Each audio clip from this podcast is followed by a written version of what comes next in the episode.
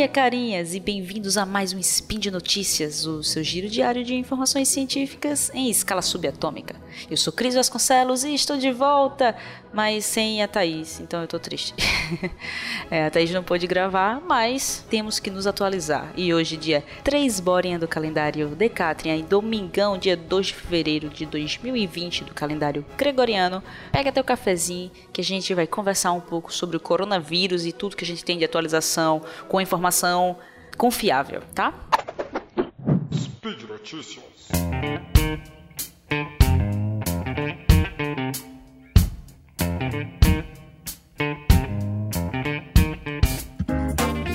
Oi, carinhas, aqui é a Cris do Futuro e a coisa tem mudado a cada dia com relação ao coronavírus. Quando eu gravei esse spin, foi na quinta-feira, a OMS ainda não tinha declarado fake. E na, o que aconteceu na quinta-feira, no final da tarde, é que a OMS informou que a China não seria capaz de lidar com o problema e por isso o fake foi declarado. Então, desculpa a informação anterior aí para vocês, mas é para uma forma de atualizar. E só para mudar um pouquinho, agora são 12 casos suspeitos no Brasil, mas nenhum caso confirmado.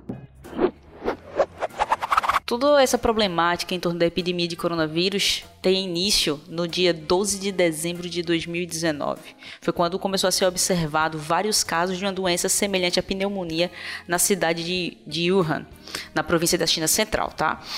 E os sintomas são aqueles que a gente já conhece: febre, dificuldade respiratória, tosse, lesões invasivas no pulmão, que são bem característicos dessas de síndromes agudas respiratórias, né? E a, naquele momento a causa era desconhecida. Foi aí que as autoridades chinesas eles anunciaram que o agente causador era o nome que a gente vem tem ouvido muito por esses dias, que é o coronavírus, um novo vírus. O coronavírus já é conhecido, no entanto, é um esse vírus ele teve, sofreu mutação e é um novo vírus que a gente nomeou agora de 2019 nCoV, que é a sigla que está sendo dada ao coronavírus que está causando essa epidemia. Não se tinha um surto de síndrome respiratória aguda grave relacionada a coronavírus há 18 anos. E aí estamos aqui de volta, né?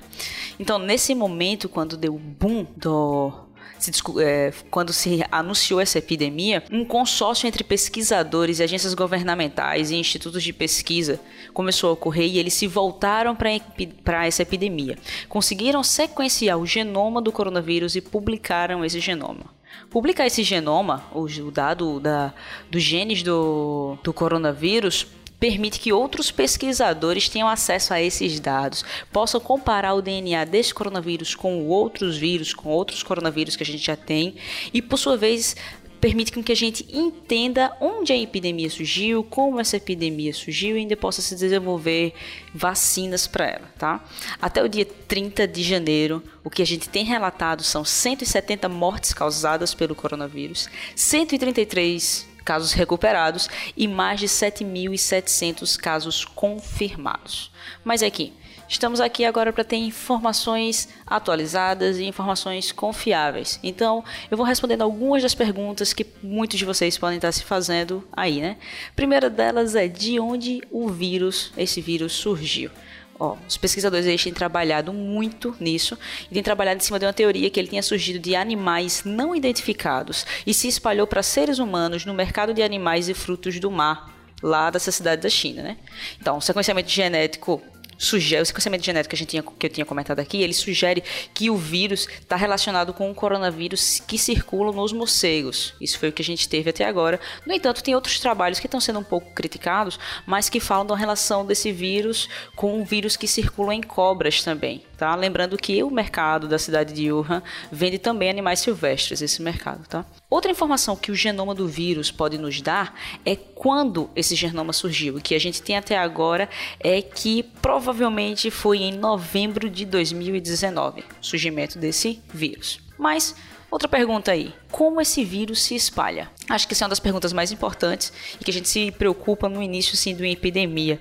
Eu até recomendo aqui para quem quiser ver como o mundo reage, como os pesquisadores reagem numa, numa epidemia dessa, é uma série, a série chamada Pandemic da Netflix. Eu só assisti os dois primeiros episódios, mas fica aí se você quiser ver um pouco como é que se lida com uma epidemia dessa, tá?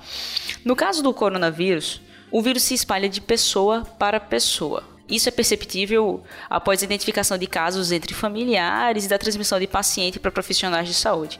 Até agora, as evidências sugerem que eles se espalham apenas por contato próximo e por gotículas de saliva. No entanto, ainda a gente não consegue confirmar se consegue ser transmitido pelo ar ou não, se é possível ser transmitido pelo ar ou não. Outra informação que nos perguntamos muito é o quão infeccioso esse vírus é. Ou seja, qual é o número de pessoas que alguém já infectado com o vírus pode infectar. A gente chama isso de valor R0.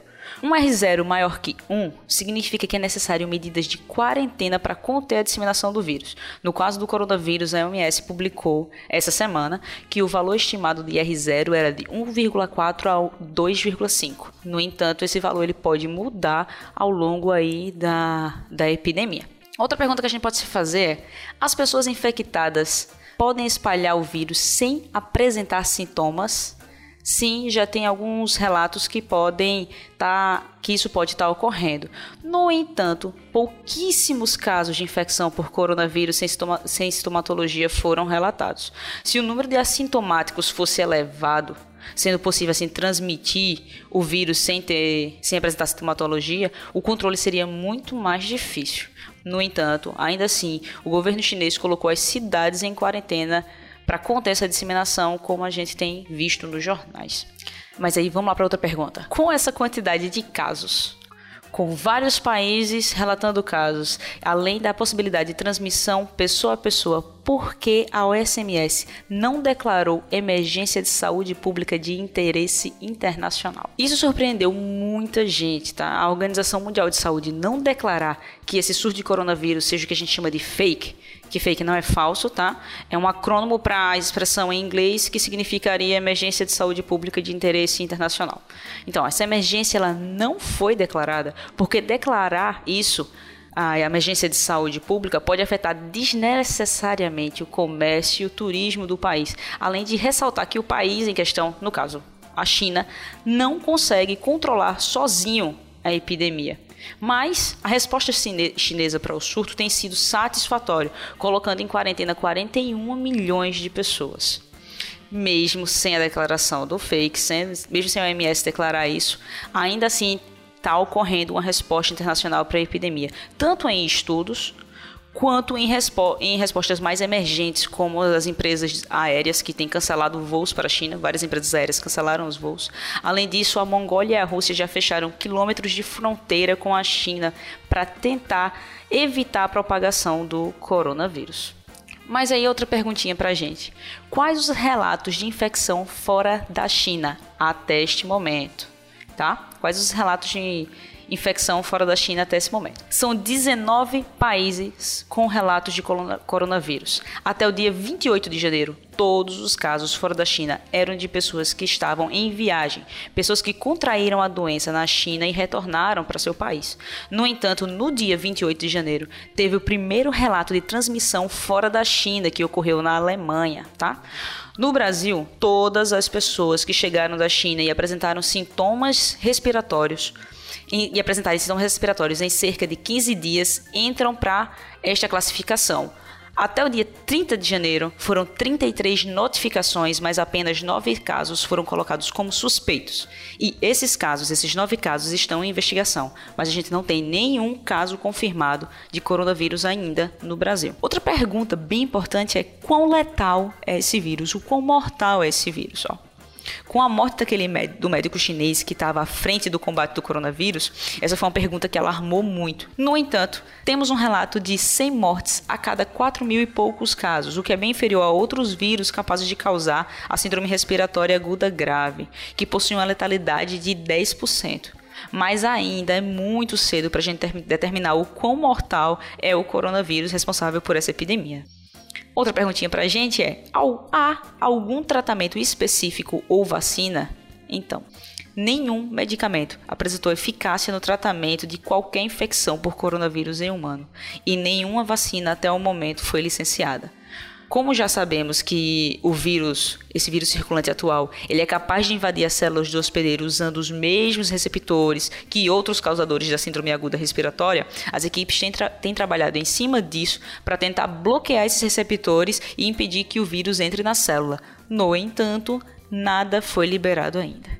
Por último, Limpe e desinfete objetos e superfícies que são tocados com frequência. Isso principalmente celular. Você toca frequentemente, limpe e desinfete esses objetos. Essas informações que eu estou passando para vocês, elas foram obtidas direto no site do Centro de Controle de Doenças, o CDC, específico para o coronavírus. Além disso, gente, não há comprovação de que vitamina C ou outra dessas medidas possam prevenir o vírus, no caso o coronavírus, tá?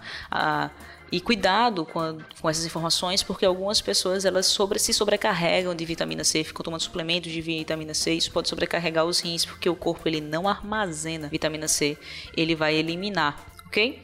Todas as informações desse SPIN, elas foram obtidas nas atualizações da revista científica Nature e no site do CDC. As informações que eu trouxe sobre o Brasil, elas foram as liberadas pelo Ministério da Saúde e os links estão no post, tá gente? Além disso, eu deixo aqui também um link de um site que apresenta em tempo real os relatos de casos e mortes do coronavírus no mundo, com um mapa e bem detalhado.